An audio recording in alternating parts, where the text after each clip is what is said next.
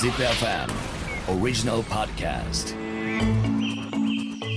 Think about the future For the earth For the life Let's think about the SDGs together with this program ZipFM World is SDGs さあ、ワールディーズ SDGs 今回は株式会社 XPJP 価値デザイナーの渡辺健一さん、鍋健さんをお招きしてお送りしております。改めて鍋健さんよろしくお願いします。よろしくお願いします。ZipFM World is SDGs あの僕は今メディア人として、まあ、伝える側にこういるんですけどいやなんか逆に言うとその番組を通してこれから自分はどんなことをやっていかなければいけないんだろうなって考えていたんですよね。そうすると僕がこうやっていろんな海外からの事例を取材をもちろん通していろんな方々に知っていただくことでいろんな皆さんのこうマインドセット広げてもらったりとかあの海外の SDGs の事例っていうのをもっとこう身近に感じてもらいたいっていうことはあったんですけどでも実はやるべきはそういうなんかその早期を僕がこう海外でやるよりもみんなにもっとなんか自分ごとで喋ってもらうことの方が大事なんだなっていうの。結局このラジオを聞いてくれてる人たちもみんながその情報を受けて今度実は自分が発信者になって話さないと人の話だけ聞いてるだけじゃこれって実は何も進まないんだなっていうことに気づかされたので実はだからこうやってラジオだけやっててもあのごめんなさい世界一緩い番組なのでちょっと言葉遣いをわざとすいませんあの汚くするところあるんですけどこんなことだけやっててもしょうがねえんだなって思いました。でもあれですねあの自分実家が自営業でその料理屋なんですけど料理屋の一つの役割って、あの宴会だと思っててで宴会と飲み会の違いって宴会って昔はまあ今あんまりやらないですけどもそのあの会社がお金を払って接待とか宴会とかって行われてたと思うんですよ。でこういったその、なんていうかな半分公的だけど半分私的なその一緒に食べる一緒に飲むっていうアクションってすごく世の中をまあつなぐ役割があるんじゃないかなと思っててなんかそのせがれ的な発想で言うと Table for Sustainability はあのうちの実家がやってることを今現代風にやってるだけではあるんですよね。だからなんていうのかな例えばさっきの新しい資本主義とか経済っていうとその根本にあったのって貨幣経済の発明とか例えばさっきのエネルギーとかあるんですけど、貨幣がなかった時もこの宴会ってあったじゃないですか。例えば神社で祭りやった後に祭りの後に直会があるみたいな形でそこで出会った人が仲良くなるっていう。だからその Table for Sustainability はなんで参加費を取らないのかっていうとそういったその貨幣経済発明前のいわゆる物々交換の時代の感覚に強制的になるんですね。自分は例えば農業をやってこれを作物として作りました。自分は料理屋でこういった包丁さばきだったらできます。私はそういった知識があります。でこれでなんかお金払って来てもらっちゃうととやっぱりそのゲストとホストとコスパみたいな話になるからそうしたくないなっていうので Table for Sustainability は基本持ち寄りですよっていうのは物々交換時代に強制的に戻すっていうそういった実は工夫があるんですね。祭りとか神事ってその昔からずっと続いてるしやっぱ基本的に祭りって歴史があるじゃないですか。ええ。ってことは持続可能な形になってるんですね。あの祭りって。その祭りがなんで持続可能かっていうことを考えた時にあのシンプルに楽しいからだみたいな楽しいことは続くんだって思ってたんですけど、でも今みたいにそのトリクルダウンしていろんなことを考えてみるとあのまさに SDGs が学ぶべきものが祭りの根幹にあるんですね。これすごい面白いなと思いました。祭り楽しいですしね。でしかも、まあ、おおみきって言いながらもう朝からお酒こうガンガン入れるじゃないですか、まあ、ある意味トランス状態っていうか、まあ、パーティーみたいな状態になると思うんですけどそういうフレームをある意味社会的儀式まで格上げしてやってるっていうのが祭りででその神事が終わった後にまあなんていうかな新人教職みたいな形で直来が始まるっていうこのフレームスフレームワークって言ったら失礼かもしれないですけどこの祭りと直来ってセットはすごく仲良くなる要素があの込められているパッケージなんじゃないかなって思って。いやだよくできてるわ。すごいですね。これはあれですか？そのそういう気づきからやろうぜじゃなくて Table for Sustainability をやりながら気づいていった感じなんですか？あこれ実はあの設計してまして。おおすごい。いくつか、まあ、キーワードがあるんですけどさっきのまあ祭りと直会からヒントを得てるっていうのと宴会の現代版っていうのがあるんですがあの一つがやっぱりプロボノっていうことで自ら参加するあの要するになんていうかなお金を払って参加するものじゃないっていうのをなるべくこう強調したかったっていうのは一つフレームとしてはこだわってたんですね。であのもう一つがやっぱりそのさっきのできる限り貨幣経済あの発明以来のフレームにどう持っていくかってしかもそれをいやらしくなくっていったところがこう大事で。であとは多分サステナビリティって言葉が、え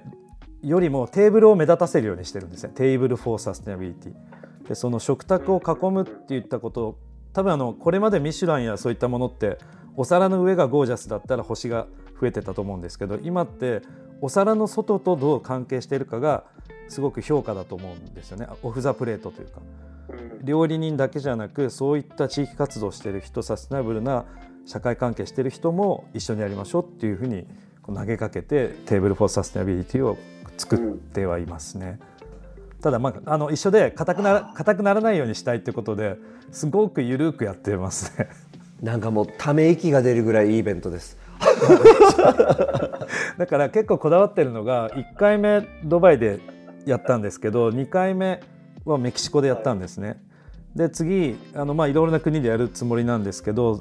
あの意図的に先進国を外してるんですよ。でやっぱりその別の価値観があるところからやっていくっていうのは結構大事だなと思っていて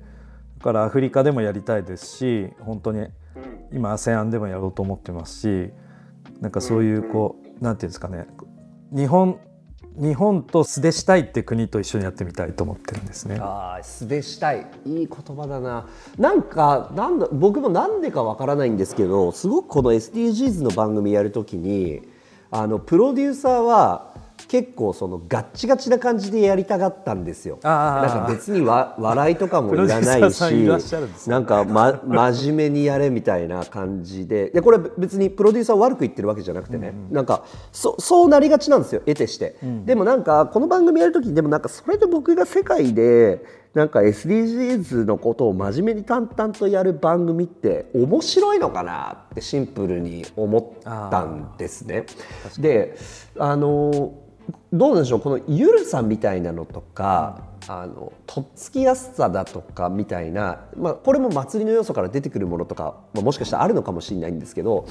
そのハードルを下げたりとかなんかこうゆるふわっとやるみたいなことっていうのはこういう領域では必要だと思いますか？あもう一番必要なんじゃないですかね。多分。あのゆるさっていうか、まあ、ララテンのノリというか、まあ、日本人特にあのゆるいのすごく得意だと思うんであの、うん、いかに緩くやるか。って日本語にしかない緩さを促す言葉っていっぱいあると思うんですよ。あの要するに白白黒分けない。例えばさっきあのイグネスさんおっしゃってた「しょうがないよね」って言葉とかはすごく日本特有のソリューションででそのいっぱいその緩く解決するための知恵が集まった国が日本なんじゃないかなと思っててだからこそそういったものを仕切る仕切り役は日本人がぴったりなんじゃないかなと思うんですよ。そうか我々はそこは得意領域だったりするわけですねものすごく。多分過去先人たちはあの八百万の国じゃないですけどいろんなこう島やところから流れ着いた人たちがなるためにいろんなこう風習とか文化とか言葉を編み出したんだと思うんですよ。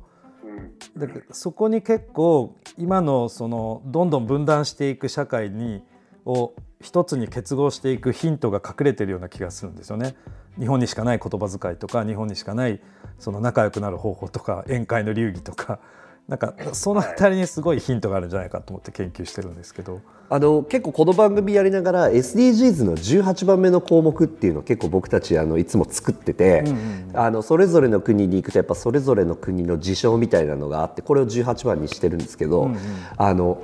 そういう意味では今回のあのセッションから学んだ18番目は SDGs サステナブルにやるんだったら楽しくやろうぜっていう項目を最後に付け足すと 結構これいい感じで回っていくかもしれない。なんか楽しいとこうオキシトシンとかドーパミンとかわさわさ出てこう海馬とか前頭葉がめちゃくちゃ活性化するらしいんですよ。だからそれ脳みそにも健康らしくてやっぱ楽しいかどうかから始めるっていうのは結構面白いんじゃないですかね。この特にこういう問題解決アジェンダだけこうやって、うん、問題解決で17個項目並べられてしかもこういうのってパネルとか作りがちじゃないですか。でなんかちょっとあのそれっぽい会議室に椅子とテーブルこうパーって並べてではいじゃあやりましょうって言われたところでいやいやこれ別に楽しくないしってなっちゃう。条件設定として多分ね前に進まないです。やっぱりだったらこれでも多分ある種のなんですけどそのさっき言ってたやっぱオイルマネーが生んだドバイでいうと,、えー、と格差社会からのなんでしょうねある種うん後ろめたい気持ちっていうのは違うのかもしれないですけどでもなんかだやっぱこうそうじゃないですか SDGs ってなんかこう上から下にじゃないんですけどやっぱこれすごく良くないなと僕は思っていてその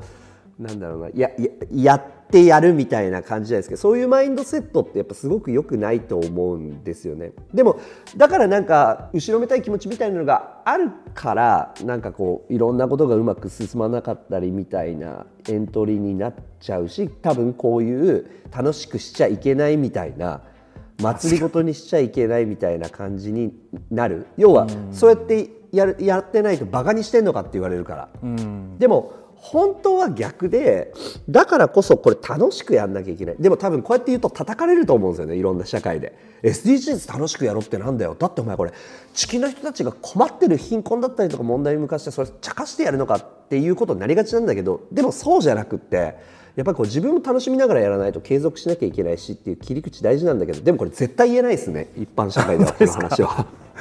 でも確かにそうですね楽しくやらないとつながらないし SDGs の場合多分あの2030年にゴールゴールって言ってるからなんとなくこう予測するに2031年になったら死後みたいに扱う人たちも出てくると思うんですよ。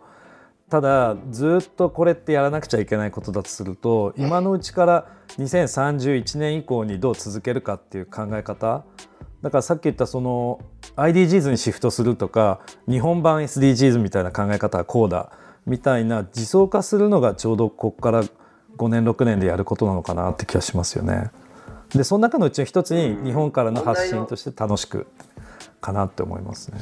問題の洗い出し選定の作業ってのはもう割とこう終わってるわけですね。ここからはどうアクションしていくかっていうことのがやっぱ大事だと向こう5年は。と思いますね。まあ、企業は企業なりに企業キャンペーンにしたりとか政政府としては開発目標を掲げたりとかでもじゃあ我々こう素の人間としてはってところが多分ぽっかり抜けててだからなんだろう SDGs って言われると SDGs ハラスメントって感じる人すら今いる中でやっぱりこういかに楽しく自然に SDGs って言葉を忘れながらもあそれって SDGs かもってどっかで思うっていうこのなんていうかこの狭間みたいなところに一つポジションがあるんだと思うんですよ日本の役割としては。でそこに多分楽しさっていうのがスポッと入るとあなんか日本すごい楽しそうにこう実装してるねって感じが生まれるような気がするんですよね。うんだから SD 僕今あのお話を伺っていてなんかさもすると SDGs を話し合おうみたいなイベントってあのこれ意味がないのかなと思いつつでもこれ実は意味があるのはさっきのあの Table for Sustainability のコンセプトのものですけど全員がスピーカーとしてやるこういう SDGs アジェンダ会議みたいなのが大事だから、えっと、聞く側がただ単になんかパネリストたちの話を聞くみたいな SDGs のイベントっていうのはもうオワコンだし多分いらないんだけどただそこにいる人たち登壇者ではなくって参加者すなわち一つのテーブルを囲んでそこに参加している全員が発言者となるパッケージの SDGs そしてそういう会合だったりとかイベントみたいなのってこれは大事だから同じイベントでもなんかちょっと分けて考える必要がありますね。いやもうまさにまさにだからもう自分だから最近、まあ、 Table for Sustainability って書いてある折りたたみテーブル欲しいぐらいで どどどこでも持ってってどこでもなんかみんなでテーブル囲んで話せるっていうふうにしたいぐらいやっぱみんなでこうテーブル囲んで話すって大事だなって思うんですよね。しかも硬くなっちゃうとちょっと照れくさくなるから美味しいお酒がありしかもそれがすごくクラフトで手作りでそこにしかない旬なものでそこの海で採れたものだよみたいな話で言うとすごくみんな納得し始めると思うんですあそうだ近距離って大事だなって思ったりだからそういう組織にはするつもりはないんですけどムーブメントだなと思っててなんだったらその活動自体が常にオンライン中継されてる番組であってもいいと思うんですよ。 Table for Sustainability っていう、例えば YouTube の番組ですとかラジオの番組です。っていうのでもよくてでハッシュタグとかで Table for Sustainability っていうのが世界中で自主的に広がっていくっていうふうになってくるとなんか SDGs に関する知識量と納得量の相和は広がっていくと思うんですよね。そしたら多分そういうような役割がきっとメディアにもあるんじゃないメディアというかコミュニケーションツールにはあるんじゃないかなって思ってるんですよね。いやこれエンタメ化していかなきゃいけないですね。もっとね。エンタメにしたいんですよ楽しい人たち。エンタメに、うんそこだけ切り取られるとふざけてんのかって思われるけどでもそうじゃない、まあ、もちろんそこの理解も広げていかなければいけないですけどエンタメにして楽しくしてより多くの人たちがジョインできる環境を作ってそして最後は自分で発信できるようなまさにしてあまさに。そう自分ごと化してスモールチェンジっていうんですかね。Let's think about the SDGs together with this program.